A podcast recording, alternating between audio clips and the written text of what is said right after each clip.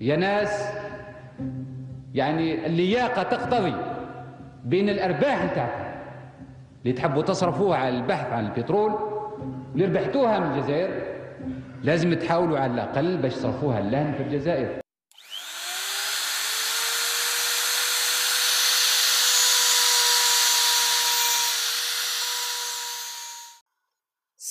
alaikum wa rahmatullahi wa barakatuh.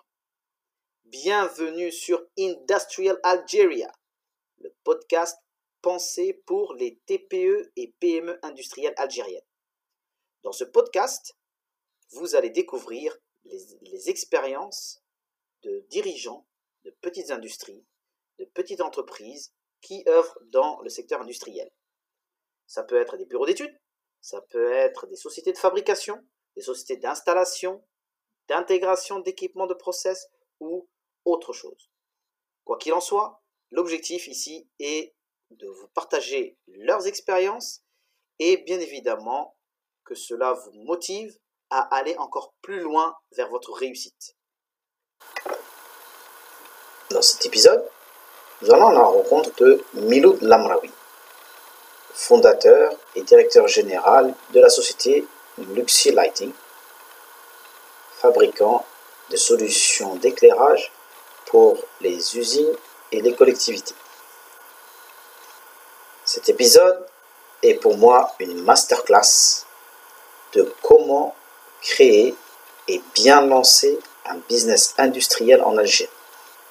Nous allons voir avec Miloud, bien évidemment, son parcours, mais surtout comment il a pu se faire une place en Algérie en tant que franco-algérien, quels ont été les obstacles qu'il a surmontés, et surtout comment il a or, comment il s'est organisé pour justement prendre des parts de marché et s'imposer aujourd'hui comme un leader des solutions d'éclairage. Bonne écoute.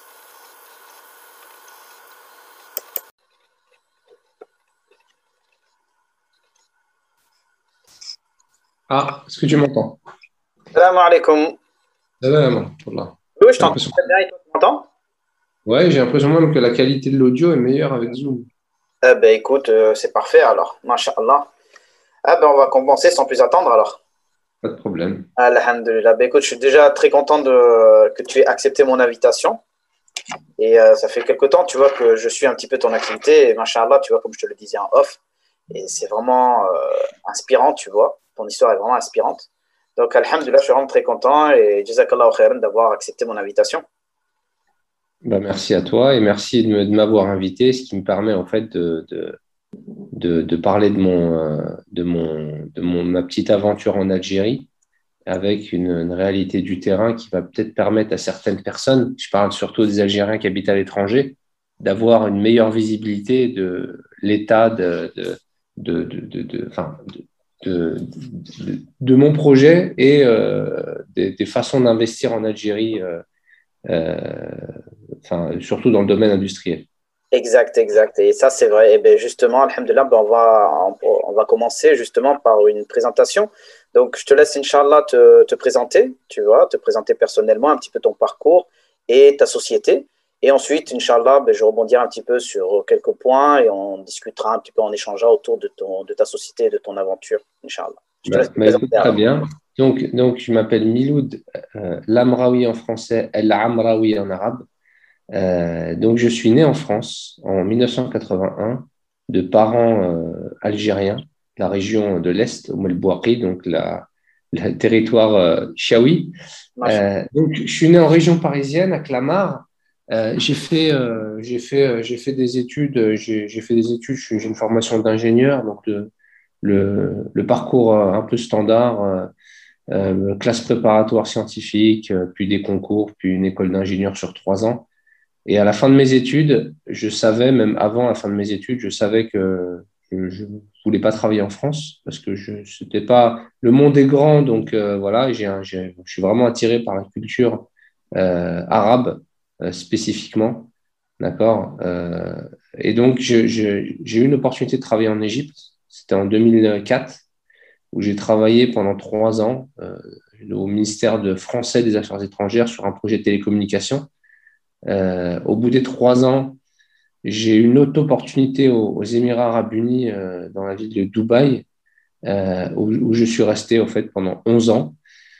Euh, donc, je suis resté là-bas pendant 10-11 ans, euh, je, je, dans plusieurs domaines, mais notamment le domaine de l'énergie, que ce soit du comptage de l'énergie, eau, gaz, électricité, etc., euh, ou de l'énergie solaire, où je couvrais un territoire qui, en général, dans les différentes boîtes où je bossais, qui étaient des boîtes américaines, suisses, françaises, je couvrais des territoires qui étaient surtout le Moyen-Orient, donc pays du Golfe, en gros du Liban jusqu'à jusqu'à l'Égypte et ensuite par extension un peu plus tard euh, jusqu'au Maroc et une partie de l'Afrique. Donc ça m'a permis d'avoir, euh, donc c'est une expérience en fait qui m'a permis d'avoir vraiment euh, une bonne connaissance de cette zone-là, de cette région-là et des différentes façons de faire du business. et puis ensuite, en, en 2000, 2017, remise en question existentielle, crise de la quarantaine avant l'heure. Et, euh, je me suis dit, je me suis dit, euh, je me suis dit, euh, je peux pas, je peux pas vivre comme ça, c'est-à-dire travailler à l'étranger, voir ma famille quelques semaines maximum par an, passer mon temps dans des avions avec des enfants qui sont élevés dans une, une, sans identité propre. Mmh qui savent pas qui ils sont parce qu'ils sont nés à Dubaï, parce qu'ils vivent là-bas et parce qu'ils parlent euh, français euh, et arabe à la maison, euh, et arabe maghrébin algérien quoi.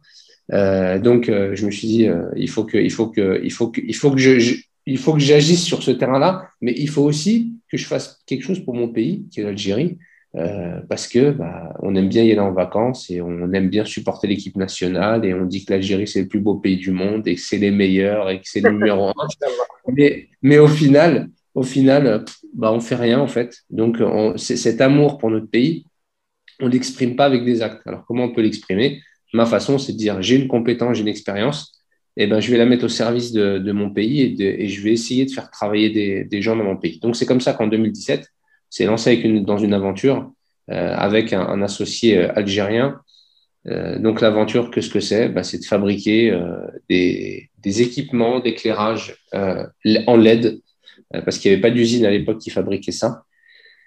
Et c'est comme ça qu'on a commencé avec 5, 10, 15, 20. Aujourd'hui, on est 65 employés. Euh, et, euh, et, on couvre l'Algérie et un peu plus puisqu'on exporte. Euh, donc voilà, donc ça c'est un petit résumé de mon, de, mon aventure et de mon parcours. Euh, Machallah, je suis vraiment très content. Je, je vois que c'est un parcours très très riche et je vois que effectivement tu es quand même un spécialiste finalement de la zone MENA, on pourrait dire, Moyen-Orient, euh, Africa comme ils disent. Ouais. Et, euh, et, donc si je comprends bien, toi tu as fait une école d'ingé dans l'énergie, dans l'électricité, c'est ça? Euh, Non, en fait c'est une école d'ingénieur qui s'appelle l'Institut supérieur d'électronique de Paris. Ah, euh, voilà, donc c'est en fait c'est une école généraliste dans le domaine des nouvelles technologies. Mmh. Mais bon, enfin encore une fois, pour moi, la formation d'ingénieur, c'est pas une formation purement technique, d'accord? Puisque au fait, quand on est ingénieur, on n'est pas expert, on n'est pas expert du tout même. Quand on est ingénieur, on nous apprend simplement à nous adapter et à apprendre. Donc, on a des bases techniques, bien évidemment, des bases scientifiques, etc., mais ça reste des bases. Et puis ensuite, on est lâché, euh, et c'est comme ça que je vois vraiment le, rôle de l'ingénieur, on est lâché dans la nature, et puis on est confronté à différentes situations. Euh, pour résumer, un ingénieur, ce que c'est pour moi, c'est quelqu'un qui est capable, en face d'un problème, de l'identifier, de le simplifier, ou alors de l'identifier et de le simplifier pour le résoudre. D'accord? Que ce soit un problème euh, financier, un problème scientifique, un problème technique, etc. etc. Donc, à partir de là, bien évidemment, on a les outils parce qu'on a fait beaucoup de maths et parce qu'on a, y a une certaine approche des problèmes et parce qu'on a des compétences techniques de base. Euh, il, y a, y a tous ces outils qui vont permettre en fait, de s'adapter à, à, n'importe quel secteur. Moi, j'ai fait des réseaux informatiques quand j'étais en Égypte. Euh, j'ai fait un peu de télécommunication quand j'étais aux Émirats arabes unis. Euh, j'ai fait de l'électricité aussi dans le solaire. Bien évidemment, j'avais toutes ces bases, mais j'ai su m'adapter sans aucun problème. Et aujourd'hui, dans l'éclairage. D'accord, oui, effectivement, je, vois que tu es passé quand même par plusieurs secteurs, plusieurs activités. C'est très intéressant et euh, j'aime beaucoup effectivement cette vision de, l'ingénieur que je partage. Euh, mais justement, je vais rebondir dessus sur la vision de l'ingénieur. Euh, est-ce que tu ne penses pas aussi qu'aujourd'hui, euh, il manque quand même d'une formation pratico-pratique aussi euh, qui Ah, je- peut leur permettre d'être, si tu veux, opérationnel immédiatement? Ouais. Alors, je suis tout à fait d'accord. Pour moi, il y a, il y a- il y a- il y a deux, euh, deux volets, deux éléments de formation euh, qui, qui, qui, qui manquent, et qui manquent, alors, qui manquent en Algérie, ça c'est clair, qui manquaient en France à une époque, à l'époque où, j'étudiais, donc début des années 2000, euh, et, qui, se développe assez rapidement aujourd'hui, c'est euh, la formation, on va dire, euh, surtout entrepreneuriale, en fait, ça c'est la première. Donc, on- en fait, on n'apprend pas aux ingénieurs notamment en Algérie, c'est un peu moins le cas en France, à, réfléchir en se disant, tiens, moi, je suis ingénieur, je vais développer des idées que je vais mettre en place et je vais euh, être créatif, je vais monter ma structure, machin, etc.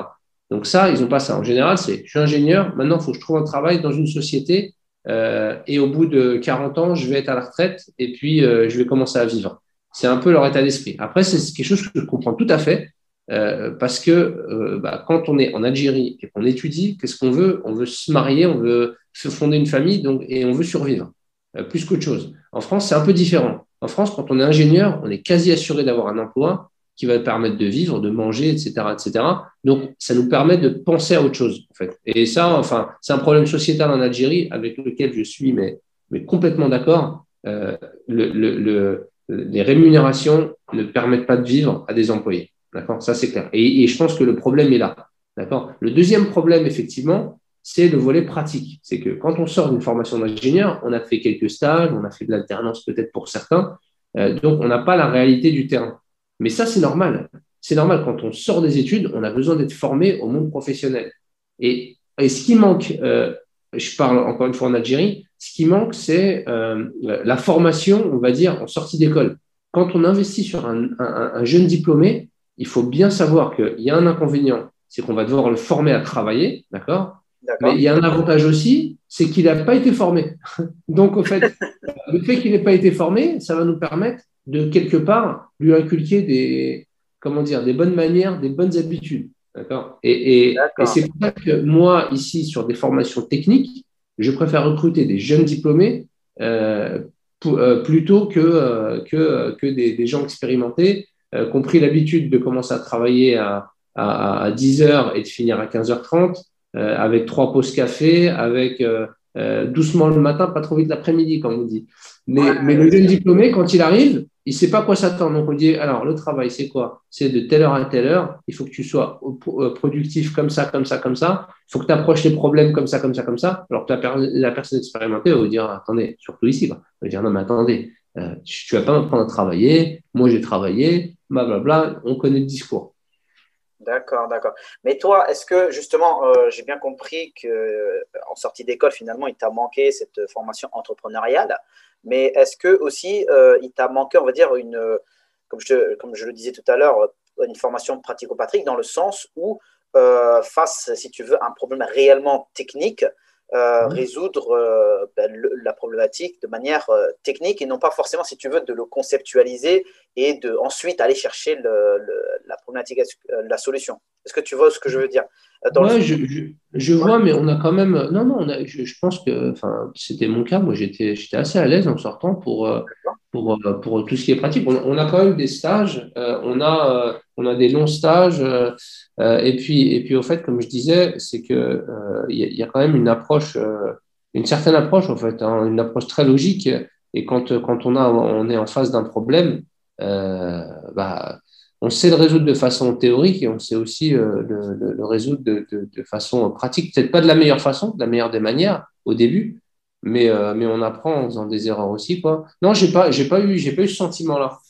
D'accord. Bah écoute, euh, donc alhamdulillah, donc on peut dire que la formation que tu as eue était quand même euh, suffisamment bonne pour, pour te permettre justement de, de, de, faire ce parcours que tu nous as indiqué tout à l'heure. Quoi. Donc, machallah. C'est. Ouais, je, ouais, ouais, c'était une formation suffisante. Après, bien évidemment, il y a, y, a, y a plein de choses qui, qui doivent intervenir aussi, euh, que ce soit euh, bah, euh, les, c'est les valeurs, euh, les, comment dire, l'approche logique, la personnalité, etc., etc. D'accord. Oui, non, c'est clair, c'est clair. Et après, ben, voilà, il y a les soft skills, on pourra en discuter justement dans notre troisième point. Mhm. Euh, il y a les soft skills, il y a beaucoup d'autres choses effectivement qui viennent en jeu pour euh, développer, si tu veux, la compétence de manager, la compétence euh, professionnelle. Quoi. Très bien. Mhm. donc là, deuxième point, justement, je voulais te poser une question. Moi, j'ai lancé finalement Esprit Marketing, comme tu le sais, mais avec une conviction euh, que la réindustrialisation de l'Algérie est en marche, tu vois, et que le développement de cette industrie légère a besoin justement d'un soutien euh, en termes euh, commercial, dans le développement commercial et marketing. Et j'observe, tu vois, une augmentation significative quand même des lancements de TPE et PME, et toi, tu en es la preuve puisque tu as lancé ton, ton activité en 2017-2018 à peu près. Est-ce que toi aussi, tu es convaincu de la même chose? Alors, moi, moi, je suis convaincu de la même chose et je vais expliquer pourquoi. Je vais expliquer pourquoi. Euh, euh, et en fait, je vais expliquer pourquoi est-ce que l'industrialisation de l'Algérie, euh, c'est pas, euh, c'est pas quelque chose qui est, qui est, qui est, non, qui est, non, qui est discutable. C'est, c'est, c'est, c'est un fait. Et pourquoi est-ce que c'est un fait? Parce qu'en fait, en Algérie, il faut comprendre le contexte économique, d'accord? Et ça, c'est très important. En, Algérie, alors, euh, on, a, on a une devise, on a, une, monnaie qui s'appelle le dinar. Et le dinar n'est pas une monnaie qui s'échange dans les marchés internationaux. Qu'est-ce que ça veut dire? Ça veut dire que si demain, j'ai envie d'acheter euh, quelque chose avec des dollars, je suis obligé, en tant que société, d'aller à la Banque d'Algérie, d'accord, et de leur dire bonjour, je voudrais que vous m'échangez du dinar contre du dollar. Eux vont, vont accepter ou pas, ils vont me donner du dollar pour que j'aille acheter euh, ben, ce que je veux acheter. D'accord? Donc, la, Banque d'Algérie doit avoir une réserve de dollars. Parce que si elle n'a pas de réserve de dollars, elle ne peut rien acheter dans le monde parce que personne n'acceptera des dinars. D'accord? Et donc, euh, on ne pourra pas manger, on pourra pas, enfin, on pourra pas manger. Il y a plein de choses qu'on ne pourra pas, enfin, on pourra acheter que ce qui est algérien. D'accord? Et ce qu'ils achètent en dinars. OK? Donc, cette réserve de dollars, elle vient des ventes du pétrole, du gaz, etc., etc. Surtout du gaz. D'accord? Donc, aujourd'hui, le prix du, pétrole est descendu, donc celui du gaz est descendu aussi. Euh, et puis, on n'exporte rien d'autre, ou alors pas grand-chose. Donc, en fait, euh, notre réserve de dollars a diminué. On a commencé à puiser dans la caisse parce qu'on en avait en réserve. Euh, et puis maintenant, cette réserve diminue, aux alentours de 10 milliards de, dinars, de dollars pardon, tous les ans. Donc on a de moins en moins de dollars pour acheter des biens à l'étranger. Donc en fait, aujourd'hui, il y a une, une, et c'est logique, il y a eu euh, une direction, une stratégie politique de dire ah, attendez, il faut qu'on arrête de puiser trop dans notre réserve de dollars, parce que sinon, on va être obligé au bout d'un moment d'aller emprunter de l'argent au FMI, donc, on va perdre en souveraineté, etc., etc. Donc, en fait, comment est-ce qu'on va diminuer la, consommation euh, de dollars de notre réserve? Eh bien, on va essayer d'équilibrer les ventes de gaz et de pétrole avec ce qu'on achète à l'étranger, voire, euh, produire plus, que ce soit du pétrole, du gaz ou autre chose, et consommer moins. Alors, comment est-ce qu'on arrive là? Eh bien, en, en, produisant plus algérien et en exportant la marchandise algérienne. Et en fait, ça va nous permettre déjà en, produisant algérien, on va consommer algérien, parce que si on produit des gâteaux ici, eh ben, on n'ira pas les acheter à l'étranger. Euh, et donc, euh, réduire la consommation, l'importation, et augmenter l'exportation, parce que ces gâteaux qu'on produit, on va aussi les vendre à l'étranger, on va, on va les vendre en dollars. D'accord? Donc, ça, c'est essentiel. C'est essentiel et, euh, et, ça touche même à la souveraineté du pays. Donc, en fait, c'est pour ça que derrière tout ça, plein d'initiatives pour encourager la production nationale et donc l'industrialisation du pays. D'accord? Donc, la réindustrialisation de l'Algérie, ou peut-être l'industrialisation tout simplement, c'est euh, une fatalité. D'accord? C'est vraiment une fatalité. Après, sur le terrain, moi aujourd'hui, je le vois aussi, je suis convaincu et je vois ça, euh, qu'il y a de plus en plus euh, d'entrepreneurs, de, sociétés qui sont rentrés dans ce créneau en se disant, bah oui, effectivement, c'est une fatalité. Donc, ce qu'on va faire, bah, on va se mettre à la production nationale, on va se mettre à la production algérienne. Ça a commencé au tout début avec euh, du simple montage. J'achète quelque chose en pièces détachées et je l'assemble en Algérie pour le vendre. Ça permet de réduire le coût de la main-d'œuvre, d'accord, qui est, qui est étrangère. La main-d'œuvre, elle va être algérienne, le coût de l'emballage, etc. Et ça, c'était vraiment le tout début. Et maintenant, on voit qu'il y a une économie de la sous-traitance, d'accord Donc, toutes ces petites pièces qu'on achète à l'étranger pour l'assembler, maintenant, il y a des personnes qui se sont dit, bah, tiens, il y a un créneau, tout le monde achète pour assembler, donc moi, ces petites pièces, je vais les produire ici. D'accord et, ça, c'est la deuxième phase de l'industrialisation en Algérie, c'est tout ce qui est sous-traitance. Et ça, moi, je le vois sur le terrain, et j'ai de plus en plus de sous-traitants qui nous approchent et qui nous proposent justement ce genre de, ce genre de, ce genre de euh, dans notre production. Et puis de toute façon, on le voit aussi euh, dans la vie de tous les jours, que ce soit quand on va au supermarché, etc. On voit bien qu'il y a toute une panoplie de gâteaux algériens. Il y a même du chocolat qui est très bon, qui est produit en Algérie. Euh, tout ce qui est fruits et légumes, bah, il n'y a pas grand-chose qui est importé, vraiment pas grand-chose, à part les kiwis et les bananes et, les fruits exotiques, il n'y a, vraiment pas grand-chose qui est importé. Donc on voit bien que, on voit bien, de toute façon, c'est une fatalité et en plus on le voit sur le terrain. Très bien, très bien. Écoute, tu as vraiment dressé un portrait excellent. C'est exactement euh, ce que je pensais. Euh, parce que c'est vrai que moi, ça fait euh, depuis 2014 que je suis en Algérie. Mhm. Je vois ça petit à petit. Et, et toi, effectivement, en tant qu'industriel, en tant que producteur, tu viens de confirmer que sur le terrain, tu as vu fleurir une économie de la sous-traitance. Euh, et je trouve ça très bien et c'est surtout c'est très optimiste et ça donne euh, du baume au cœur et j'en suis sûr que les auditeurs, enfin ceux qui écouteront cet épisode, j'espère que ça va leur donner des idées et que ça va les booster. Parce que, ben, comme tu l'as vu, hein, c'est vrai que la situation est un petit peu morose et que, on va dire, le moral est un petit peu dans les chaussettes. Néanmoins, euh, ce que tu viens de dire est très optimiste et très positif. Et Inch'Allah, ah. je pense que beaucoup d'auditeurs seront ravis de l'entendre. Après, je rajouterais une chose, vraiment, c'est qu'il y a eu, il y a eu euh, donc il y a, il y a, cette industrialisation, on va dire, euh, qui ne nécessite pas spécifiquement de compétences. Alors, cette industrialisation, de quoi on parle? On parle de personnes, d'industriels, euh, parce que c'est des vrais opérateurs économiques qui vont aller à l'étranger, qui vont acheter des lignes de production. Par exemple, je vais acheter une ligne de production de, de bouteilles en plastique. Donc, je vais acheter cette ligne, je vais l'installer en Algérie, alors que je ne suis pas du tout du domaine, et je vais appuyer sur un bouton et au fait, ça va automatiquement me produire toutes ces bouteilles. D'accord? Et, et, ça, ça, il y en a énormément. Hein. Il y en a énormément qui vont acheter des lignes de production, copier-coller, euh, et, et, ça marche, et je produis et je vends.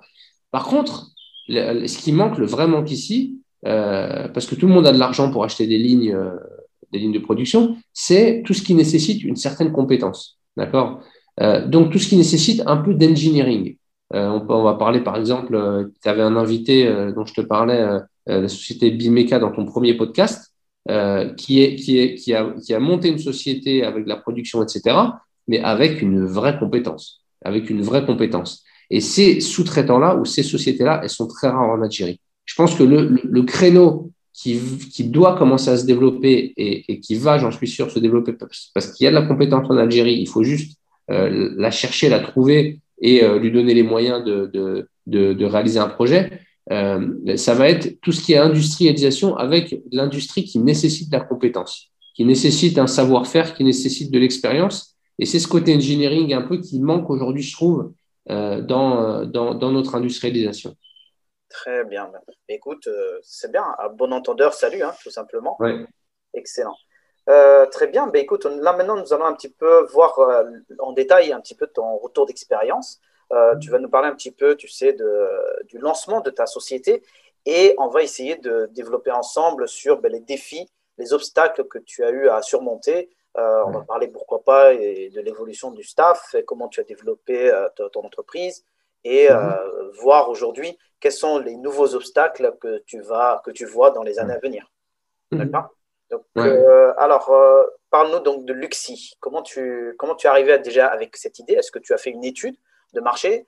Euh, comment tu es arrivé à l'idée de créer Luxi Lighting?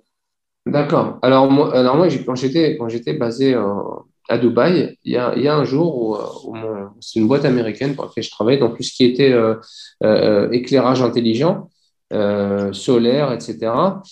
donc on m'avait demandé à l'époque de m'intéresser au marché marché nord-africain, d'accord, parce que c'était des marchés comme le Maroc et l'Algérie surtout qui se développaient énormément.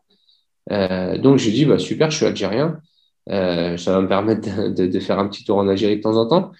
Donc j'ai passé, euh, j'ai fait quelques quelques voyages en Algérie pour identifier le marché, pour voir, identifier éventuellement des partenaires locaux. Donc, nos partenaires en général dans tous les pays, c'est des fabricants d'éclairage, fabricants de produits d'éclairage, de luminaires LED notamment. et puis en Algérie, j'ai cherché, j'ai cherché, et puis j'ai vu que des importateurs. J'étais un peu déçu, quoi. Et, et, donc, on a eu un premier projet avec, avec l'armée à l'époque, d'accord?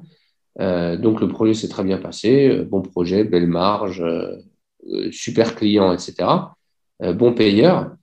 Et puis ensuite, je me suis dit, mais le marché algérien, c'est un marché dans lequel il faut qu'on investisse. Nous, on passe énormément de temps dans l'Arabie Saoudite ou, ou, dans des marchés comme le Nigeria, alors que, alors que c'est des marchés qui sont difficiles, qui sont concurrentiels.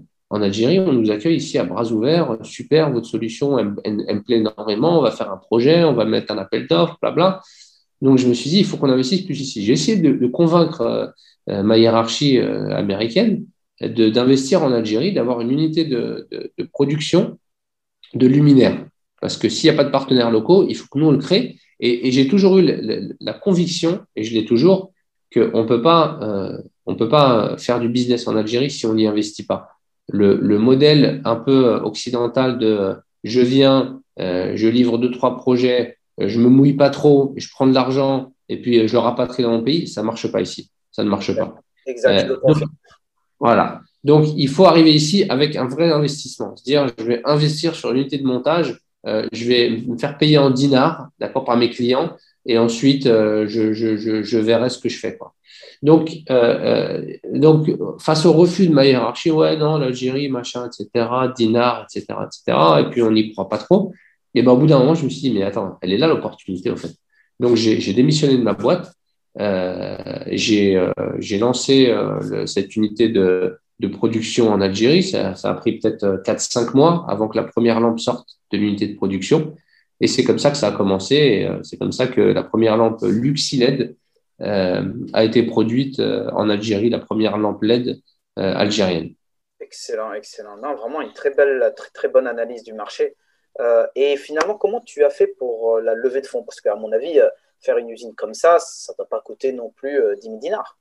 Non, ça, ça, a coûté quelques centaines de milliers de, dollars, d'accord C'était alors c'était principalement du fonds propre, d'accord J'ai enfin, des économies, plusieurs années de travail, etc. Oui, oui, ben, machin, très bien. Voilà. Et, et puis, et puis, et puis, c'est pas ça le plus difficile, au fait. tout le monde, comme je disais tout à l'heure, tout le monde peut acheter des machines euh, tout le monde peut euh, produire une lampe, etc. etc. Sauf qu'après, euh, il y, a, un vrai challenge financier auquel je ne m'attendais pas. Donc, je, vais peut-être un peu, un, peu, un peu trop rapidement au, tout ce qui est obstacles et, défis. le, défi, qu'est-ce que c'est? C'est qu'on commence, on produit, et puis on commence à vendre, et puis ça marche, ça commence à se vendre, et puis le produit devient de plus en plus demandé parce qu'il est local, parce qu'il est moins cher, parce qu'il est de bonne qualité, etc. Et puis après, bah, quand la, demande augmente, eh ben, on se retrouve un, un, énorme challenge. Qu'est-ce que c'est? C'est le fonds de roulement, en fait.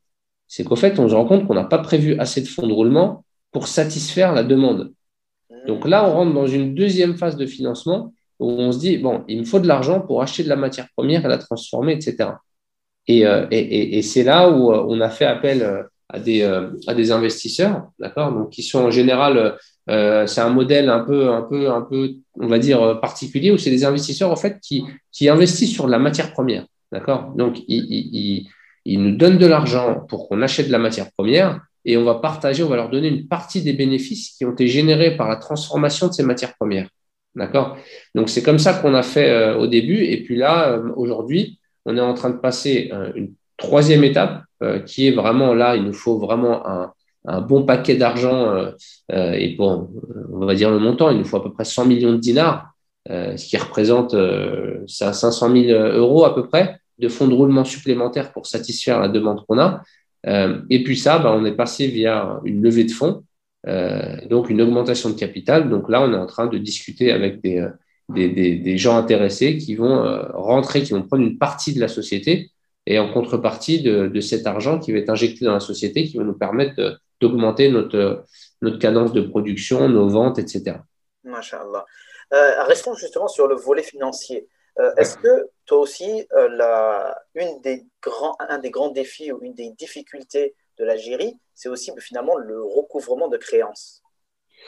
Oui, je suis. en fait, fait face à ça?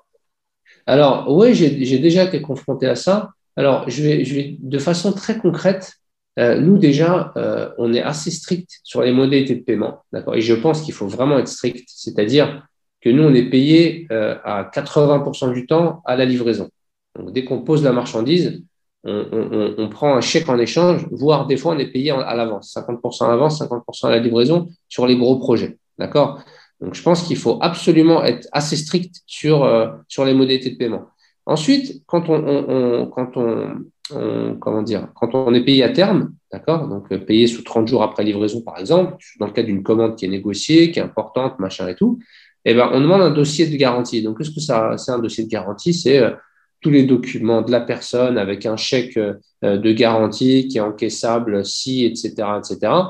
Et, donc voilà. Donc ça, c'est pour nous protéger. Et puis, bien évidemment, on fait notre travail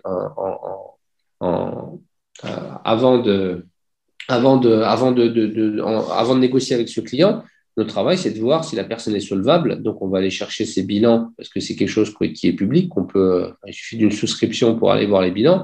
Est-ce que cette personne est solvable? Quel est le montant de son capital, etc. Est-ce que c'est une société sérieuse? Quand est-ce qu'elle a été créée?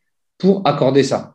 Euh, et le problème en Algérie, euh, beaucoup de personnes se plaignent euh, du, euh, du, des, des, des, paiements, du recouvrement, euh, parce qu'ils font pas tout ce travail, en fait. Ils vont aller voir une société qui connaissent pas des masses, qui sont, ils n'ont jamais entendu parler, et parce que cette personne va les aguicher avec une commande, eh ben, ils vont dire, bon, allez, c'est pas grave, tu me payes sous un mois. Sauf que cette, cette société, on ne sait même pas d'où elle sort, si elle a l'argent, euh, si euh, elle est solvable, si elle est sérieuse. Donc, tout ce travail n'est pas fait. Ensuite, nous, au final, bon, on a quand même, là, aujourd'hui, on a euh, on a 1 500 000 dinars, ce qui ne représente pas grand-chose dans notre chiffre d'affaires, qui est à peu près de, 200-250 millions de dinars, euh, qui sont euh, à, la, à la justice. D'accord? Parce que c'est notre process, c'est-à-dire que quand la personne a un chèque rejeté et qu'on on lui demande de payer plusieurs fois et qu'on lui met une mise en demeure et qu'il ne répond pas, automatiquement, on donne ça à un avocat, on lui dit écoute, tu t'occupes de ce dossier, cette personne nous doit tant, et, et ça rigole pas ici. Hein. Sur les chèques impayés, c'est de la prison, c'est c'est de l'interdit bancaire, etc. Donc en général, euh, euh, quand il reçoit une convocation du tribunal, en général, on a un appel justement de, de ce client-là qui nous a pas répondu depuis deux mois, euh, qui nous dit bon, écoutez, je vais, je vais régler ma, ma situation et voilà. C'est les risques du business. Par contre, je pense pas qu'en Algérie, enfin, si en Algérie, quand en Algérie on, on, est face à des, à des problèmes de recouvrement, c'est, je pense pour moi, que, enfin, quand on est souvent face à des problèmes de recouvrement, c'est qu'on n'a pas pris en général nos précautions euh, avant d'accorder de, de, un, délai de paiement. Inch'Allah. Ben, écoute, tu viens de donner un conseil en or, tout simplement. Et euh, je te rejoins. Franchement, je te rejoins et euh, je, suis, je convaincu que très peu d'entreprises ont justement ces process qui, viennent, ben, je vois de ton expérience avec beaucoup d'entreprises étrangères, que ce soit aux Émirats, que ce soit en Égypte, etc. Et euh, c'est très occidental et c'est très très bien. Et je pense que c'est ce qu'il faut mettre en place, comme tu l'as dit. Euh, et beaucoup d'entreprises en France et ailleurs font ces analyses-là au préalable avant même de se lancer dans, dans un gros projet, etc. Tout à fait. Après, il y, a deux choses aussi hein, que je vais rajouter. C'est la première chose, c'est que ces procédures-là, euh, si tu veux, euh, on les a, enfin, et c'est un peu là le, le, le syndrome du, du franco-algérien qui vient en Algérie. Ces procédures-là, on les aurait appliquées n'importe où dans le monde. Tout à fait. Que quand on arrive en Algérie, on a l'impression que, que c'est un pays euh, spécial parce que j'allais en vacances là-bas quand j'étais. Non, non c'est pas un pays, c'est un pays étranger en fait. Pour nous, franco-algériens, c'est un pays étranger au niveau du business. C'est vrai. il faut qu'on apprenne tout. Donc il faut qu'on qu applique les mêmes méthodes qu'on aurait appliquées dans n'importe quel pays du monde. Si on va en Chine ou, euh, euh, en Azerbaïdjan, je suis sûr qu'on fonctionnerait comme ça. Et la deuxième chose aussi, c'est qu'il faut se mettre en tête qu'un client qui négocie trop sur les délais de paiement euh, et qui n'est pas une grosse société solvable et qui lâche pas le morceau, entre guillemets, pour moi, c'est un mauvais client qui va pas payer. Donc, je préfère pas travailler avec lui. Et, et, voilà. et, et, et, ça se vérifie souvent. Ça se vérifie souvent. Donc, il faut, il faut pas hésiter des fois à être un peu agressif avec ses clients et dire, mais attends, je, tu, tu, veux faire du business, mais tu n'as pas d'argent. Euh, comment comment est-ce qu'on fait? Il faut que tu aies de l'argent, il faut que tu aies un fonds de roulement. Et, et ne serait-ce que, au moins, pas à la première opération. Ça, quand on donne du crédit, c'est jamais à la première opération. C'est à la 20e opération, 25e opération, euh, quand on sait que la personne a de l'argent et qu'on le connaît, etc. Et personne ne donne du crédit, enfin personne de censé ne devrait donner un délai de paiement à une société qui ne connaît pas bien, avec qui il n'a jamais fait de business. C'est clair, net et précis. Masha'Allah.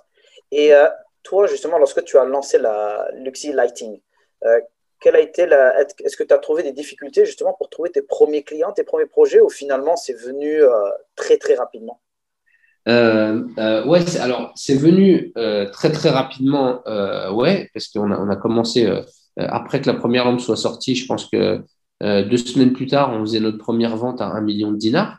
parce que l'Algérien n'a pas peur du risque. après, il a, il a fallu, bien évidemment, s'organiser côté commercial et marketing, c'est-à-dire avoir un positionnement clair euh, et comment est-ce qu'on va convaincre nos, nos, nos, clients, nos premiers clients, nos premiers distributeurs, qui étaient des distributeurs en fait, euh, comment est-ce qu'on va les convaincre qu'il euh, il faut qu'ils misent sur nous, même si on est nouveau, etc. etc. Donc, on, on, a mis en place plein de mécanismes commerciaux qui étaient, qui étaient je vais donner un exemple parmi d'autres. Bon, déjà, savoir se positionner, c'est-à-dire leur dire, écoutez, nous, on est producteurs locaux. Donc, vous n'allez pas avoir de problème de rupture de stock, euh, euh, d'importation, de, de, lois qui changent, etc., etc. Donc, ça, ça les intéresse à se dire tiens, je vais peut-être miser sur un local en même temps que des produits que j'importe. J'ai misé sur un local au cas où j'ai un problème avec l'importation. Donc, ça, et, c'est comme ça qu'on arrive à les convaincre en partie. Ensuite, il y, a, des mécanismes euh, commerciaux où on leur disait, par exemple, écoute, je te, ma marchandise, euh, je te la donne, d'accord? Enfin, tu, me payes, bien évidemment, tu me l'achètes, d'accord? Tu la mets dans tes, dans étals, etc. Et ensuite, ce que tu n'arrives pas à vendre, je te le rembourserai. Donc, ce que tu n'arrives pas à vendre, tu me le rends, on va dire, au bout de deux mois, et je te le rembourserai. Et au fait, ça permet au fait de lui donner confiance et de lui dire, écoute, euh, tout ce que tu vas me prendre sera vendu. Et ce que tu ne l'auras pas vendu, tu me le rendras. Donc, pour euh, un peu générer cette confiance. Et puis ensuite, quand il mettait tout ça sur ses étals, eh ben, qu'est-ce qu'on faisait? Bon, je vais prendre un exemple à, à Bouéla, par exemple, euh, qui est une wilaya en Algérie, euh, qui était un des premiers distributeurs. On lui a mis ça. Dès qu'il a mis ça, eh ben, on est parti dans la ville. Euh, on a envoyé des personnes, des commerciaux qui sont allés dans la ville pour aller faire la promotion du produit, dire que le produit était disponible chez tel distributeur. Promotion auprès des détaillants. Et donc, ces détaillants disaient, ah bah tiens, nouveau produit, c'est sympa et tout, avec un petit système de promotion, tiens, il va te faire une remise, etc. Et donc, ils allaient s'approvisionner chez lui. Et donc, ça lui a donné la confiance ensuite de mettre en avant notre produit. Et c'est, que c'était énormément de travail, hein, parce qu'on a fait ça sur, euh, sur une 20, 25 wilayas. Et, euh, et c'était énormément de travail. Mais il faut avoir cette créativité, je pense aussi commerciale, euh, qui n'est pas, euh, qu'on trouve pas souvent en Algérie hein, sur ce plan-là. Arriver avec des nouvelles, des nouvelles techniques, des nouvelles, comment dire, des nouvelles offres à nos distributeurs qui vont leur permettre de donner, d'avoir cette confiance euh, dans le produit. Et donc, il faut faire preuve, et ça, c'est un mot d'ordre. C'est super important en Algérie. Il faut vraiment faire preuve de créativité parce qu'il y a un manque de créativité ici, euh, et, c'est ça qui va, qui va vous différencier au fait des autres. Tout à fait, tout à fait. Et là, tu sais, il vient tout simplement d'expliquer ce que c'est que le trade marketing. Tu vois, tu as fait, euh, tu, tu, as défini ce que c'est que le trade marketing. Marketing, c'est ça. Et j'ai bien compris qu'effectivement, là, tu, vois, tu es beaucoup plus sur du B2B et euh, mm. tu vends à des grossistes et à des gros distributeurs qui, eux, le revendent à des, euh, à des, détaillants. Et effectivement, il faut travailler sur la relation, il faut l'aider à vendre, il faut mettre en place, que, comme tu as dit, tu sais, des mécanismes commerciaux pour que ce soit une relation win-win, finalement. Tu vois, une relation win-win, que lui, il y trouve son compte, que toi, tu y trouves ton compte. Et euh, mm. tu as très bien fait, et, je suis d'accord avec toi, et bravo, mashallah. Mm. Et jusqu'à aujourd'hui, quelles sont tes plus belles réussites et quels sont tes plus gros échecs? Alors, euh, plus belles réussites, il y a certains projets quand même euh, où on est, on est vachement fiers. enfin, euh, je pense qu'un un, un, milestone qu'on a passé euh, à un moment, c'est quand on a eu notre première grosse commande de Sonatrack. D'accord? Euh, Sonatrack, c'est la plus grande boîte d'Afrique. et puis, dire qu'on est un fournisseur de Sonatrack, en fait, ça, ça, ça, ça, ça, met, ça, ça, ça, ça, met la barre à un certain niveau, en fait, chez tous nos autres clients. Donc, c'était plus une référence qu'autre chose. Euh, même si c'était très intéressant comme euh, c'est le projet de la raffinerie de Skigda, euh, qui est, qui est je crois que la, la, plus grande raffinerie d'Algérie, hein, un truc comme ça. et, et, au fait, on l'a équipé avec des luminaires LED. et ça, c'était. Et ensuite, Sonatrach nous a fait de la publicité à la télé. sur un, un, reportage, un reportage où ils expliquaient qu'ils avaient changé en LED et que c'était un fournisseur local et que c'était un, de la très bonne qualité, etc. Donc ensuite, il y a eu un intérêt dans la région de Skikda, on s'est fait approcher par les mairies, etc. Donc ça, c'était vraiment, vraiment, vraiment, vraiment une, réussite, quoi. Et puis il y a d'autres projets aussi, moi que j'ai bien aimé, euh, euh, des, des, projets d'hôpitaux, euh, des projets de, de, grosses industries comme, enfin, nos clients aujourd'hui, il y a y a Hamoud Boualem, il y a Coca-Cola, il y a Candia, y a, donc c'est tous ces noms-là qui nous rendent fiers parce que quand on, sur notre site ou sur nos brochures, on met ces noms-là, euh, en fait, les clients qui sont en face, ils nous prennent euh, immédiatement au sérieux. Donc, je dirais que la réussite, elle est surtout en termes d'image et d'arriver à, à, nous placer à un certain niveau de, à un certain standard qui, qui, qui va faire, en fait, même douter, euh, hésiter nos clients. Alors, attends, est-ce que j'achète du Philippe, du Luxi Donc, c'est euh, c'est une réussite quelque part de se faire connaître parce que ça demande beaucoup de temps et d'efforts. Et, euh, et sur, les, euh, sur, les, sur les échecs, sur les échecs, alors, on, on n'a pas eu de, de, de, de, gros échecs. moi, pour moi, le plus gros échec que j'ai, et, il est actuel aujourd'hui, c'est que je n'arrive pas à, à, satisfaire la demande de mes distributeurs.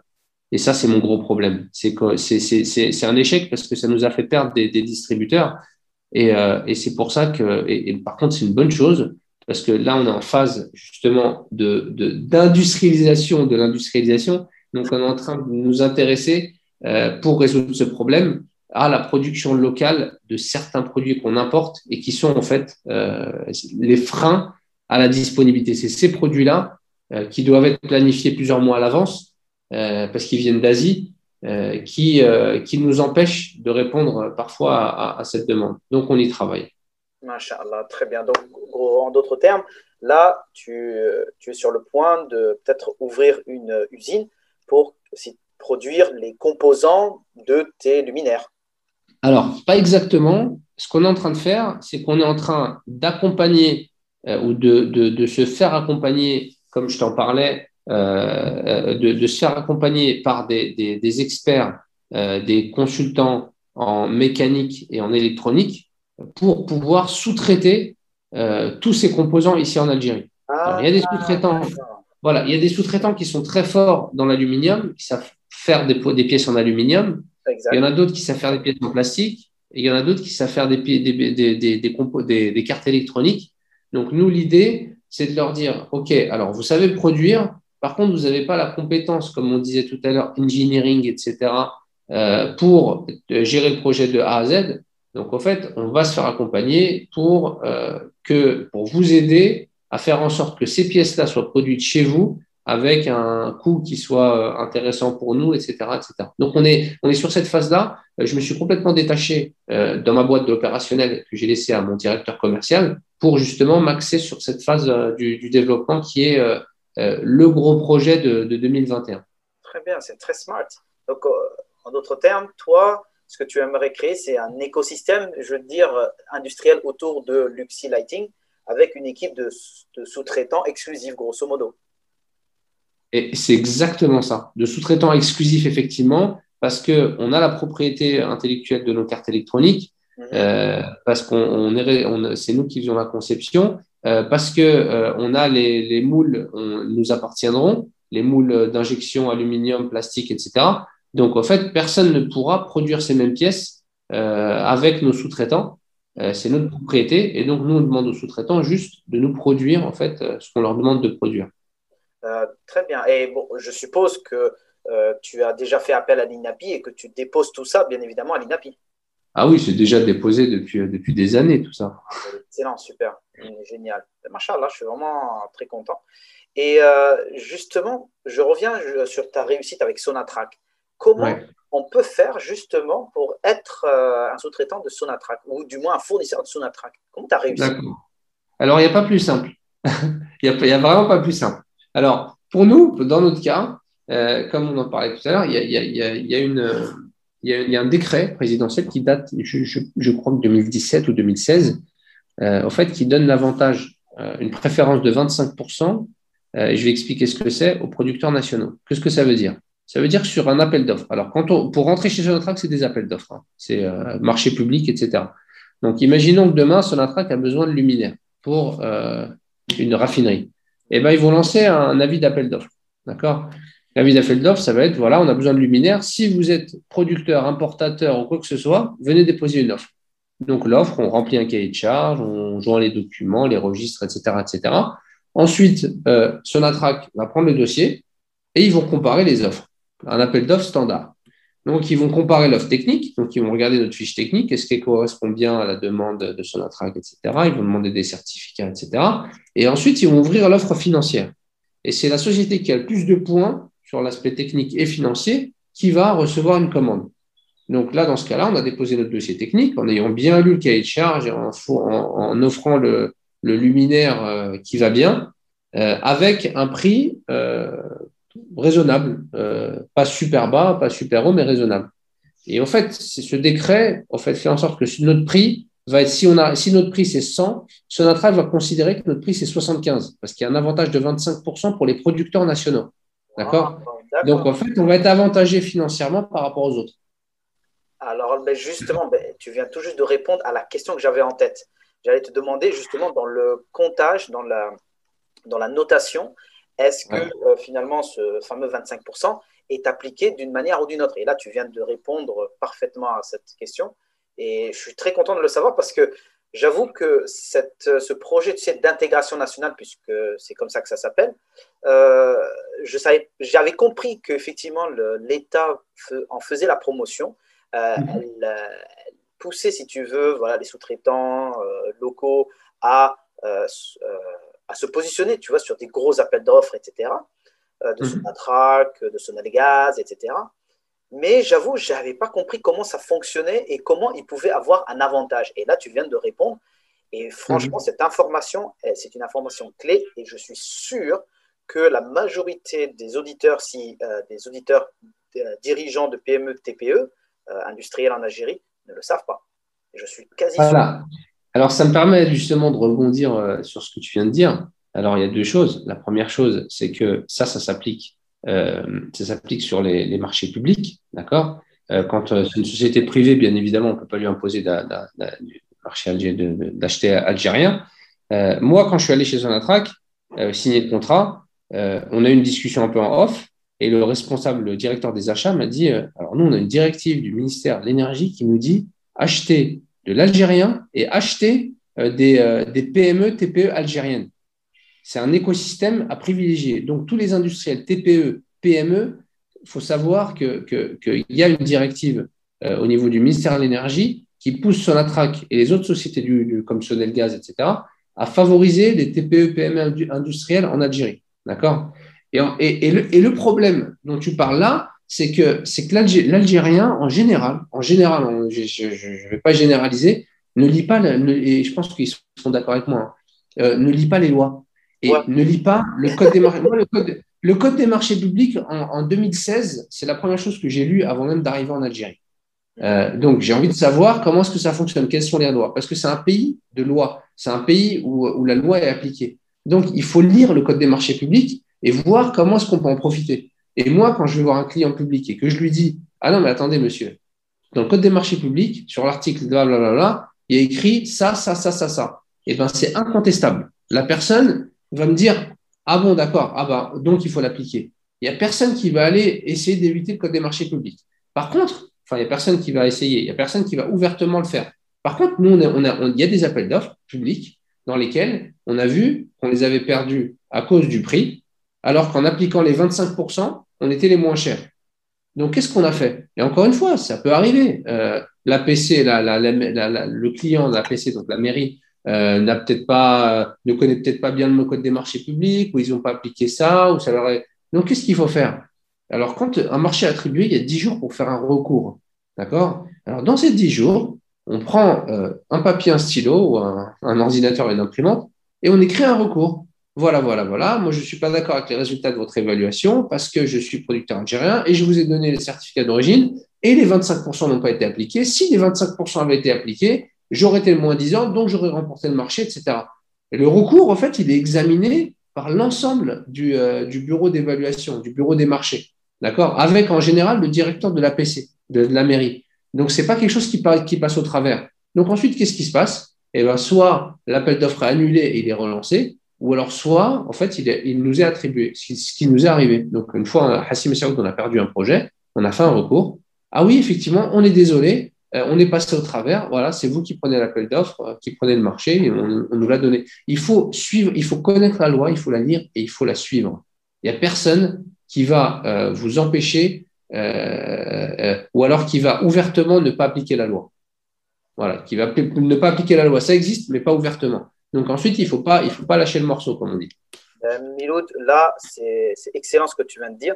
Tu viens tout simplement de nous donner un process super actionnable pour remporter des marchés publics. C'est- Et, et tu sais, c'est incroyable le nombre de, de dirigeants de TPE, PME industriels qui se plaignent, qui disent que voilà, c'est toujours, tu sais, Marifa, c'est toujours, tu sais, euh, euh, Chipa, c'est toujours, euh, etc. Alors que là, regarde, tu viens tout simplement de donner la preuve que ben non, il n'y a rien de tout ça. Il suffit tout simplement de lire et euh, d'être euh, suffisamment courageux pour leur dire clairement les choses. Et souvent, et comme tu l'as dit, souvent l'Algérien, quand tu le mets euh, devant le fait accompli ou devant, euh, de- devant la réalité, souvent il ne recule pas. C'est vrai. Ouais. Et, la, et, la clé, et la clé, au fait, pour prendre des marchés publics, c'est de faire le travail euh, en, en- en amont. Ouais, voilà, le- la clé, c'est avant même que sorte le projet. moi, j'envoie nos commerciaux, on les envoie souvent euh, auprès des mairies, d'accord, par exemple, qui c'est le gros client, quoi, auprès des mairies pour aller voir le, bureau des marchés et leur dire voilà, bonjour, je voudrais juste vous donner un, on est un fabricant algérien, je vous donne le catalogue de nos produits. Et donc, euh, ils vont laisser le catalogue des produits. Et combien de, de, de- d'APC ont sorti des, appels d'offres avec la fiche technique de nos produits? Pourquoi? Euh, C'est pas parce qu'on les connaît ou parce qu'on leur a donné de l'argent ou Chipa ou je sais pas quoi. C'est simplement parce qu'on a fait notre travail en amont. On leur a dit tiens, d'a- d'ailleurs, si vous savez pas quoi mettre dans la fiche technique du cahier des charges, euh, bah, mettez la nôtre. C'est un produit qui est disponible, qui est algérien. Euh, et, euh, et, donc, ils suivent ça et donc ils le mettent parce que peu importe, ils se disent bon, bah, on a un luminaire qui est là, qui garantit 5 ans, on va mettre ça et puis, et puis voilà. Et il est là. Et ça, c'est le travail de, de pre-sales, de, de commercial qui doit être fait en amont. C'est-à-dire que quand on découvre un appel d'offres euh, que- dont on n'a jamais entendu parler et qu'on le perd, pour moi, c'est normal. D'accord. Donc, euh, en d'autres termes, euh, tu les accompagnes dans la rédaction du cahier des charges en réalité. Ah bah oui, c'est, c'est, c'est, le jeu commercial, il a toujours été là. Moi, dans, dans tous les pays du, du- dans lesquels j'ai travaillé, c'est, c'est, c'est quand, on est, euh, quand on est avec le client au moment de l'écriture du cahier de charge, euh, quand on les aide à l'écrire, c'est, on a 70% de chances de prendre le projet après. Donc c'est ça qui est important. Hmm, très bien, très bien. Et euh, en toute honnêteté, euh, Ouais. est-ce que tu as quand même fait face à cette, euh, ben, ces deux problèmes que je t'ai cités tout à l'heure, à savoir la marifa et Ouais. la chipa? Parce que ça, Oui, c'est sûr. souvent des choses qui font peur. Donc, qu'est-ce que tu peux me dire sur ça? Alors, euh, donc su- sur le, le- le- la deuxième, euh, donc c'est chipa euh, qui veut dire pot de vin. Donc sur la, la chipa, nous ça nous est arrivé d'aller aux douanes pour dédouaner des containers de matières premières D'accord et au fait que, que le douanier bah, cherche la petite bête quoi. D'accord. Et comment tu arrives à, à surmonter ça?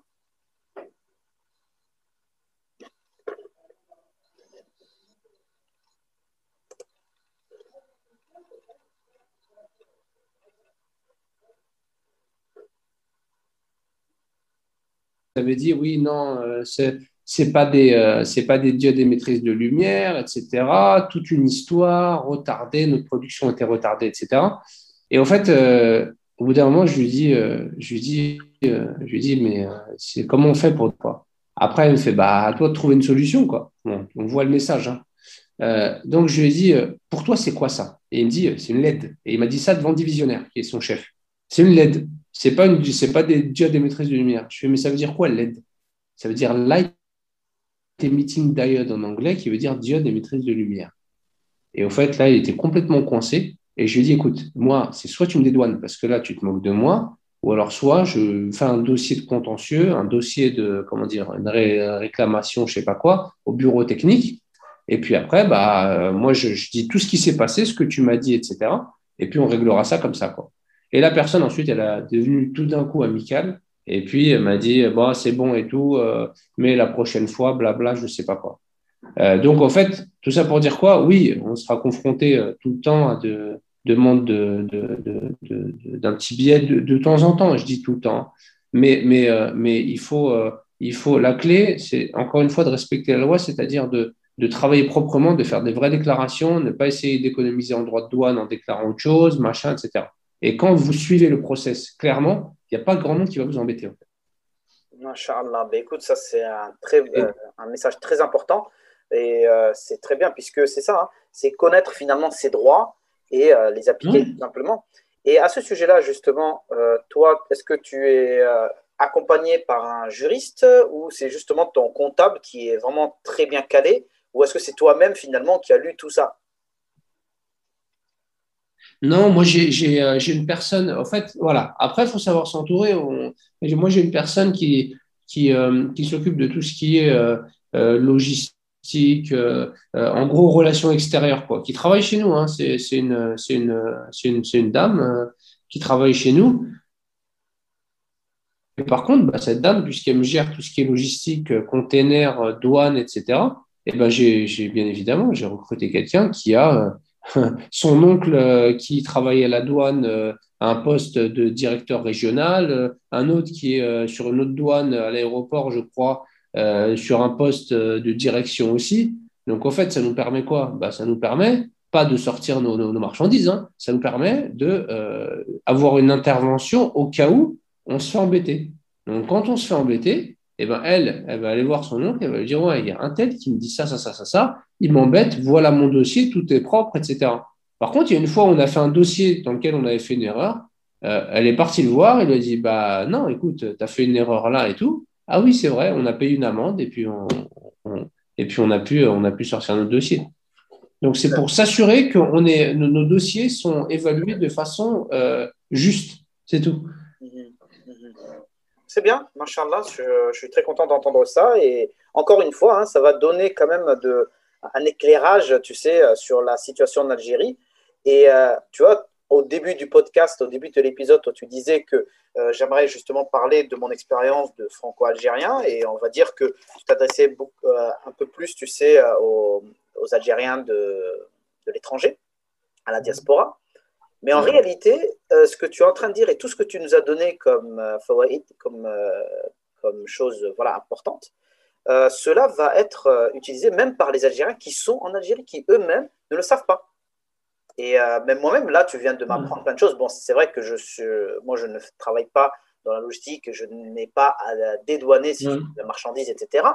Néanmoins, néanmoins, c'est très important de le savoir parce que, qui sait, euh, on peut conseiller aussi euh, des, gens dans ce sens-là, des dirigeants dans, cette, dans ce sens-là.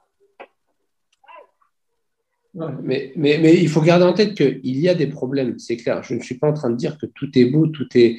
Mais ces problèmes-là, euh, il faut les prendre de deux façons. La première chose, c'est que ces problèmes-là, comme on disait en off, c'est des opportunités parce que s'il n'y avait pas de problème en Algérie, d'accord, et qu'on pouvait acheter du dollar avec du dinar et ceci et cela, et eh ben toutes les boîtes du monde seraient en Algérie, ça serait un environnement ultra concurrentiel. Et moi, j'ai connu ça dans les pays du Golfe, où sur des appels d'offres, comme je disais, il y avait 67 sociétés qui soumissionnaient. C'est une horreur, c'est une horreur, sur des petits projets.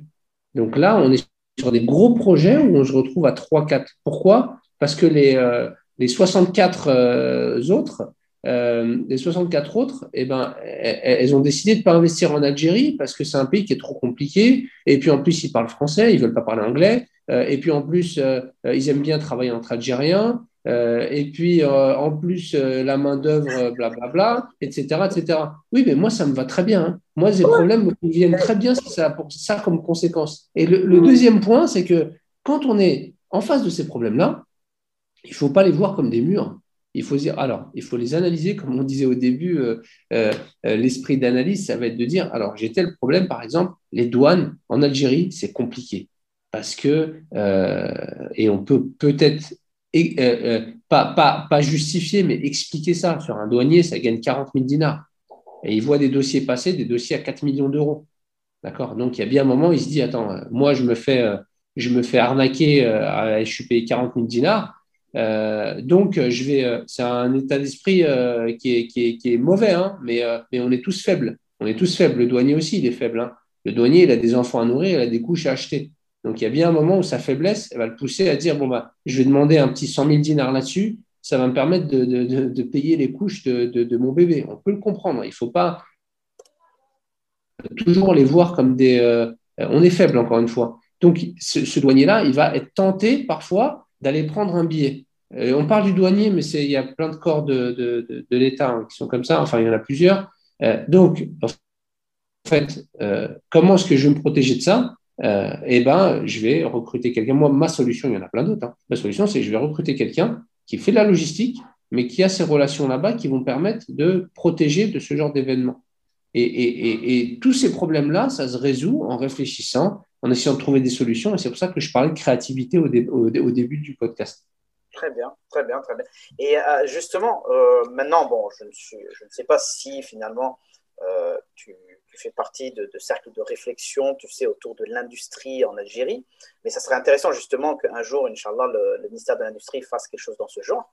ce serait peut-être intéressant justement de faire comprendre ces difficultés, de faire comprendre que pour surmonter ces difficultés-là, c'est aussi finalement ben, de peut-être de, mieux payer ses, agents, peut-être non? Parce que comme ça, au moins, ils n'auront pas cette envie, si tu veux, d'aller embêter euh, X, Y ou Z. Qu'est-ce que tu en penses de cette idée? Non, moi, moi j'ai moi, hmm? essayé à un moment d'expliquer, de faire monter ça au ministère de l'Industrie, au ministère du tout. Euh, moi, je pense que c'est plusieurs années de lobbying, de machin et tout. Euh, moi, j'ai pas la patience, j'ai pas le temps, j'ai pas ceci, j'ai pas cela. Donc, je préfère trouver d'autres solutions qui sont euh, euh, l'interface avec le ministère. Nous, on l'a déjà. Et d'ailleurs, euh, c'est intéressant ce que tu viens de dire parce que juste après le Ramadan, on a justement un rendez-vous avec une, branche du ministère de l'Industrie qui s'occupe exclusivement des, des qui s'occupe exclusivement des startups d'accord? Euh, où, on va intervenir pour justement euh, faire la promotion euh, de, tout ça. Quoi. Très bien, très bien. Mais écoute, c'est très, très intéressant. je vais juste une dernière question sur ton retour d'expérience. J'aimerais avoir justement ton avis, et je pense que ça va intéresser beaucoup d'auditeurs, sur la gestion des ressources humaines en Algérie. Parce que ça aussi, c'est un autre volet, un autre gros obstacle. On a parlé des finances, on a parlé de, de la douane, euh, les RH, donc la GRH. Est-ce que tu peux nous en parler? Bah, La gestion des ressources humaines, c'est euh, euh, assez, compliqué, c'est marrant. Euh, grandi en Algérie, donc j'arrive, comme je disais, dans un pays où il y a une culture du travail, d'accord? Euh, on ne peut pas dire que, les Chinois, quand ils vont en Europe, ils, nous voient tous comme des feignasses, par exemple. Euh, mais, mais, mais, quand on arrive en Algérie, en fait, il y a une culture du travail et il faut arriver à la comprendre. C'est que pour, pour, la très, très, très, très, très grande majorité des Algériens, à la différence de ce qu'on voit en Europe, le travail, c'est pas la chose la plus importante dans leur vie. D'accord? Et ils ont raison. Et ils ont raison. Donc, c'est pas la chose la plus importante dans leur vie. Donc, il n'y a, pas de modèle européen où euh, on arrive au travail à 7h30, on repart à 22h, euh, on voit sa famille que le week-end, mais par contre, euh, j'ai bien bossé. Euh, ça, ça n'existe pas en Algérie. donc, les Algériens, et je suis d'accord avec eux, hein, n'aiment pas passer beaucoup de temps au travail. Et, et, et, quand ils sont au travail, c'est un rythme assez. on y va doucement. Encore une fois, ce n'est pas tous, hein, c'est la grande majorité, je pense que, que, tout, le monde, tout le monde sera d'accord. donc, il faut arriver à comprendre ça, d'accord? Et, et, à l'intégrer, au fait et à se dire, par exemple, euh, je ne peux pas leur demander euh, d'être 10 euh, heures par jour au bureau, d'accord? Donc, je vais réduire ça, je vais mettre ça à 7 heures, par exemple. par contre, je vais leur demander d'être productifs. Et pour être productif, au fait, il y a certaines personnes qui vont être complètement autonomes, d'accord? Il y a d'autres personnes qui vont, qui vont devoir travailler avec des process bien définis. Donc, ce qu'il faut faire avec ces gens-là, moi, c'est le cas de ma comptabilité, par exemple, c'est le cas de, tout ce qui est magasinage, de tout ce qui est production, etc. il faut que leur journée, elle soit réglée et qu'ils sachent à n'importe quel moment ce qu'ils doivent faire et combien de temps ça doit prendre. Par exemple, une, une ligne de production, ça doit être, OK, le directeur de ligne, ça va être, aujourd'hui, vous me sortez euh, 4000 lampes de tel modèle, tester, euh, contrôle qualité, échantillonnage, machin, etc., en fin de journée. Et il faut travailler comme ça par objectif et par process. À partir du moment où il n'y a pas de process, ça, va, ça part dans tous les sens. Déjà, rien que faire respecter un process, c'est compliqué. Alors, quand on ne met pas de process, en fait, chacun commence à, travailler un peu comme il veut et ça devient, ça devient catastrophique. L'autre chose aussi, c'est que c'est qu'ici en Algérie, et je, je, je dis alhamdulillah, c'est que même si on travaille pas, on habite, on mange, euh, on boit euh, et, euh, et, on prend un café dehors. D'accord? Donc en fait, la pression financière, elle existe, mais elle n'est pas aussi importante que dans, certains, pays où quand tu travailles pas, bah, tu manges pas en fait. D'accord? Donc en fait, l'Algérien, sur un coup de tête, il va sur une embrouille, il va démissionner. Quoi. Ça, ça, ça peut arriver. Ça peut arriver. Et puis euh, derrière, il s'en fiche de toute façon parce qu'il ne va pas mourir de faim et sa famille non plus. Donc, euh, euh, est-ce que ça, ça m'est arrivé quoi? Est-ce que ça t'est arrivé justement d'avoir des employés comme ça?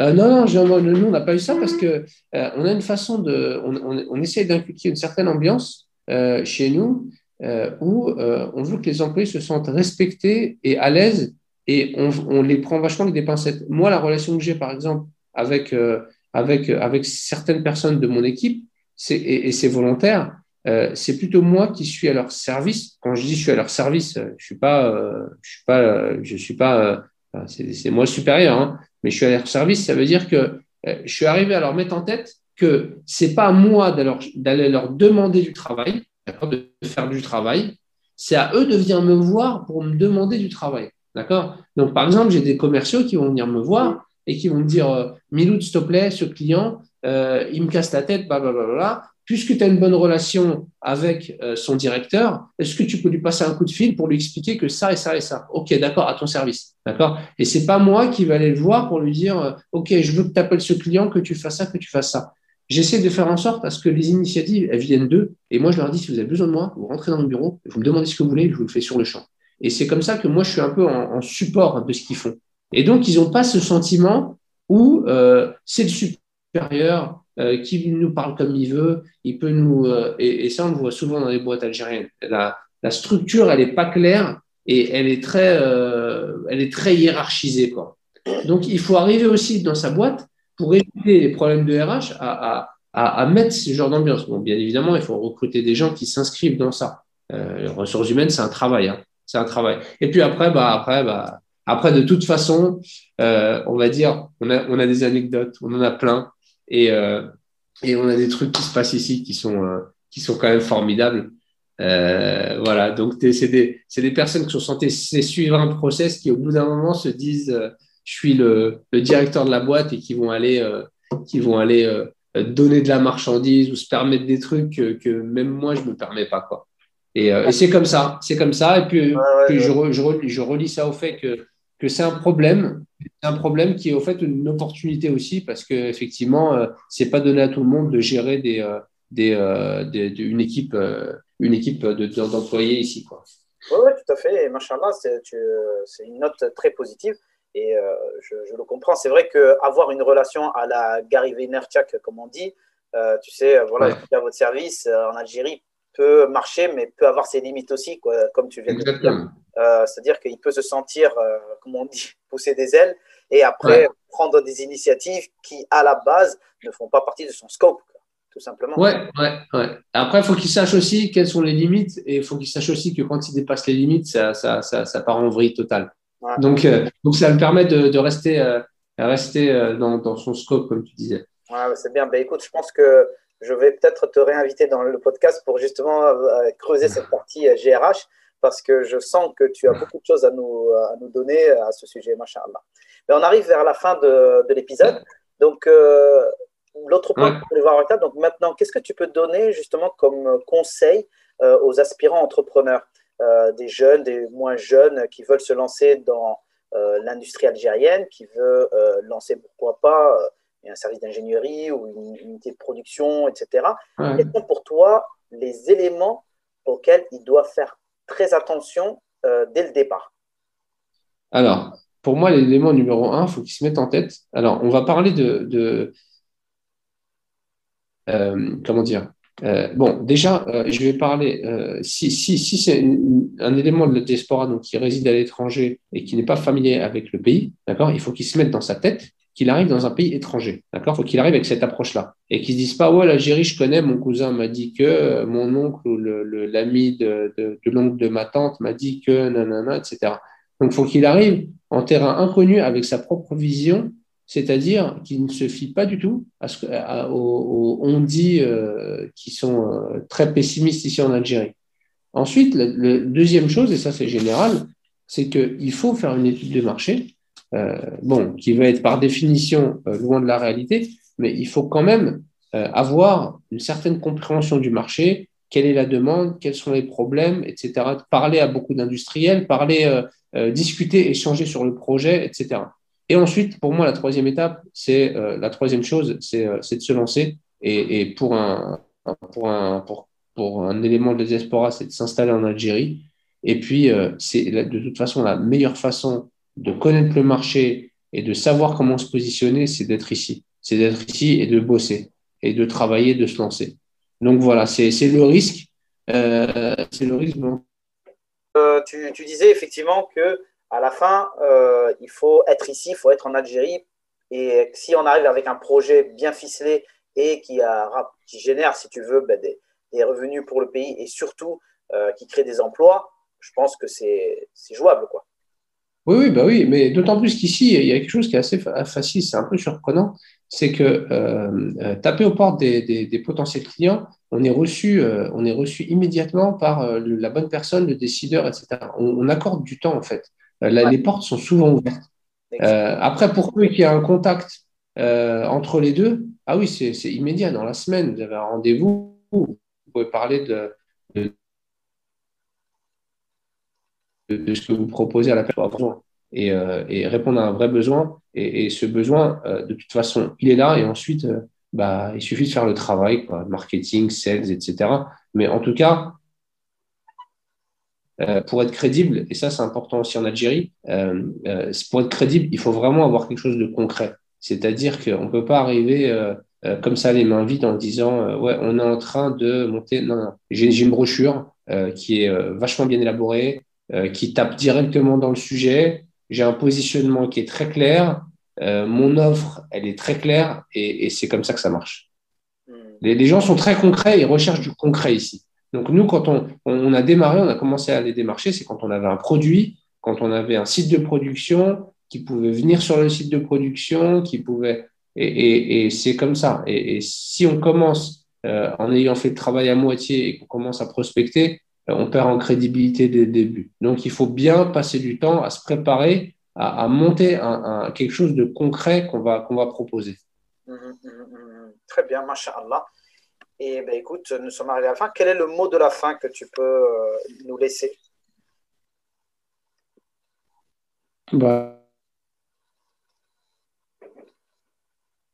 Allô? Donc, tu, tu étais sur le mot de la fin, excuse-moi. Ouais, non, je disais que pour moi, le mot de la fin, c'est c'est qu'en ce moment, euh, il y, a un incroyable train qui est en train de passer en, Algérie, train de l'industrialisation, où, euh, où il y a un vrai développement, il y a une vraie vision, notamment après ce changement de gouvernement. Euh, il y a une vraie vision de, de la, vraie, de la vraie industrialisation qui va nous permettre, j'espère, d'exporter nos produits et d'arrêter d'importer à tout va et que ce train-là, euh, c'est maintenant qu'il faut le prendre. Et je suis persuadé que d'ici euh, deux, trois ans maximum, il y a énormément de personnes qui vont s'en mordre des doigts parce que euh, parce qu'ils n'auront pas pris ce train au bon moment. Ben, écoute, Alhamdulillah, ben, je suis très contente que toi, tu l'aies pris. Et ben, c'est super. Et là, quels sont tes... est-ce que l'export pour toi aujourd'hui, ça représente à peu près combien? Bah, ça représente une toute petite partie de notre chiffre d'affaires. Par contre, on exporte, euh, alors on exporte en Tunisie, on a exporté en Libye, on compte exporter en, Afrique de l'Ouest, euh, là, dans les mois qui viennent. Et, en plus de ça, en fait, on a même exporté notre, notre savoir-faire, puisqu'il euh, il y a une usine Luxi qui, qui commence à produire à Médine, en Arabie Saoudite. Donc, c'est mes anciens contacts là-bas et tout. Donc, c'est une usine Luxi. Nous, on, est, on a du, du, de l'equity, donc une, part des, des, actions de cette, de cette, de cette usine. D'accord?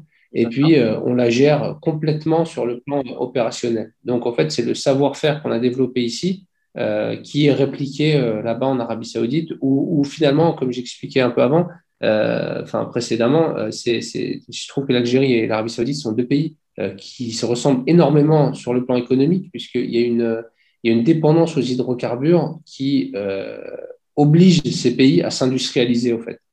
Et donc, l'Algérie dans la même l'Arabie Saoudite est dans la même situation. Il faut arrêter d'importer et il faut produire un maximum pour diversifier les ressources, en fait. Masha'Allah, Masha'Allah. Ben, franchement, je suis très content. Et, euh, et, du coup, cette usine, justement, qui est à Médine, euh, mhm. est-ce qu'elle pourra exporter, par exemple, en, Afrique de l'Est?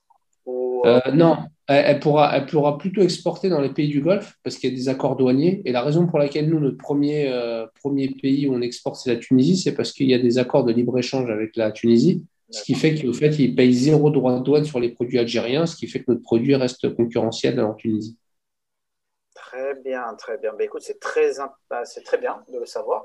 Et Inch'Allah, ben, franchement, j'espère beaucoup que tu vas pouvoir exporter euh, le savoir-faire, mais aussi les produits euh, partout en Afrique. Et euh, l'Afrique, vraiment, en a besoin. Et je suis sûr que l'Algérie, un pays aussi bien, aussi industrialisé, et qui peut l'être encore plus, peut véritablement inonder le marché africain. Et le marché africain n'aurait même plus besoin, si tu veux, d'importer à tout va de Turquie ou d'Europe. quoi. Ah oui, de toute façon, on est d'accord sur le fait que la solution au problème africain, elle est, elle est africaine. Quoi. Donc, euh, il faut que les Africains entre eux, et nous, nous, nous quand, on, quand on regarde à l'export, on regarde, on regarde plutôt vers le sud que, que vers le nord. C'est, c'est, on voit, on voit qu'il y a un vrai besoin, il y a des facilités entre les pays africains. Il y a aussi une fraternité hein, entre, entre tous les pays africains. Euh, on sent vraiment qu'on se doit de, nous aider les uns des autres et surtout que c'est des il y a certains pays qui sont qui sont limitrophes. Euh, je pense au, Tchad, je pense au Mali, euh, enfin qui le Tchad non, mais plutôt le Niger, le Mali, dans lesquels il y a des réels besoins et, nous on est enfin en Algérie on est capable en partie bah, d'aider nos frères nigériens, maliens euh, mauritaniens, etc. Euh, pour, euh, j'allais dire sahraouites, mais, ça aurait peut-être créé une polémique, et marocains, enfin, s'aider entre nous pour, pour subvenir aux besoins les uns des autres. Et donc, c'est vrai qu'il il doit y avoir pour moi aussi, et ça c'est important, je, tiens à le rajouter, la dimension humaine dans un type de projet industriel, pour moi, elle est, elle est primordiale parce que c'est ce qui, c'est ce qui motive, au fait. Moi, ce qui me motive le matin quand je me lève, je me dis pas, ah bah tiens, super, je vais gagner de l'argent et puis euh, je vais être riche et je sais pas quoi, ça m'intéresse pas. Euh, si je voulais, je voulais faire ça, je serais resté aux Émirats euh, à travailler pour des boîtes, etc. moi, ce qui me motive le matin, quand je me lève, c'est de me dire, ah bah tiens, je vais aller chercher des affaires pour que mes 60 opératrices de ligne elles puissent travailler, qu'elles aient un salaire et qu'elles aient de la, de la dignité. donc moi, c'est ça ma motivation. Et c'est un peu la motivation du, euh, du, docteur qui se lève le matin pour aller soigner les gens. Quoi. Euh, il ne se lève pas pour son salaire, il se lève parce qu'on a besoin de lui et, parce qu'il a une compétence et que d'autres personnes doivent en, profiter de cette compétence pour, euh, pour survivre ou pour, pour guérir. Ben moi, c'est un peu pareil. J'ai une compétence que je mets au service des gens euh, et, et, je me dis que, et je me dis que cette compétence, au fait, elle peut être la cause de changement de vie. D'accord? Bien évidemment, euh, c'est n'est pas moi qui change la vie des gens, c'est Allah qui le fait. Mais juste être la cause de ce changement, c'est un immense bonheur. Et, euh, et, et, et, et je relis ça à, à, mon initiative de départ, qui est à la base euh, une prise de conscience où on se dit que maintenant, ça suffit, c'est bon, j'ai fait mes preuves, j'ai travaillé, machin, etc. Maintenant, il est temps d'aller me mettre au service des autres, en fait. Et c'est et c'est ça qui est, pour moi, ça, c'est l'élément motivateur. Et c'est ça qui permet de tenir. Et, et, par contre, la personne qui va venir en Algérie et au moindre problème va lâcher l'affaire parce qu'elle voit que, bah oui, mais ça, c'est la dimension humaine, en fait, elle va aider, euh, la dimension humaine d'un projet, elle va aider euh, à, euh, en fait, elle va amener de la patience sur ce genre de projet. Et en Algérie, bah, on en a besoin. Très bien, très bien. Ben, écoute, moi, je retiendrai ça justement comme note de la fin. Euh, comme tu l'as dit, se mettre au service des autres, la dimension humaine, franchement, c'est quelque chose que finalement je, partage. Et mm. ça, je l'ai bien compris aussi quand je suis arrivé en Algérie. C'est vrai que voilà, on a des compétences. Euh, ben, finalement, qu'est-ce qu'on va en faire? Et euh, la meilleure des choses à faire, effectivement, c'est de le mettre au service ben, du pays, de la communauté, de ces gens qui, eux, n'ont pas eu la, la, chance, par exemple, comme nous, ben, comme toi et moi, d'étudier, d'aller loin, euh, de, de, de, connaître l'étranger, euh, etc. Et, tout. Et je pense qu'effectivement, euh, ce, que tu as, ce que tu fais et ce que tu viens de dire, moi, c'est ça que je trouve très important. Et c'est le d'orgue, finalement, ben, de notre interview, quoi. Masha'Allah. Mm Super. Ben, alhamdulillah, ben, merci beaucoup en tout cas, Miloud. Barakallah, franchement, c'était très, très enrichissant. Un plaisir. Merci beaucoup d'avoir pris autant de temps pour euh, échanger avec moi et de, de, me donner tout ce, de nous donner tout ce retour euh, d'expérience. Et euh, Inch'Allah, ben, au plaisir de te revoir dans le podcast. Ouais. Ben, merci beaucoup à toi, Omar, et puis au plaisir de te voir un de ces quatre sur Alger aussi. Ouais, dès que, dès que je peux, effectivement, Inch'Allah, je, je vais pouvoir venir et on va pouvoir passer du, du, temps ensemble. Inch'Allah. Merci à toi, Milod. Inch'Allah, je te souhaite une excellente euh, fin de journée et à très bientôt.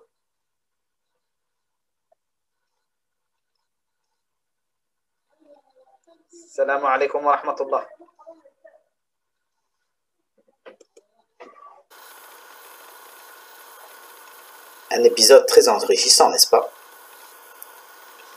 Comme vous l'avez vu, Miloud Lamraoui est véritablement un mujahid économique il a réussi ce que très peu ont réussi à faire. Mais finalement, on se rend compte que c'est tout à fait faisable. Il est tout à fait possible de réussir en Algérie. Il suffit d'avoir une bonne stratégie et surtout de bien se préparer. Si vous avez aimé ce podcast et que vous avez aimé cet épisode, partagez-le avec vos proches et faites entendre la voix de ces entrepreneurs algériens qui font rayonner l'industrie algérienne.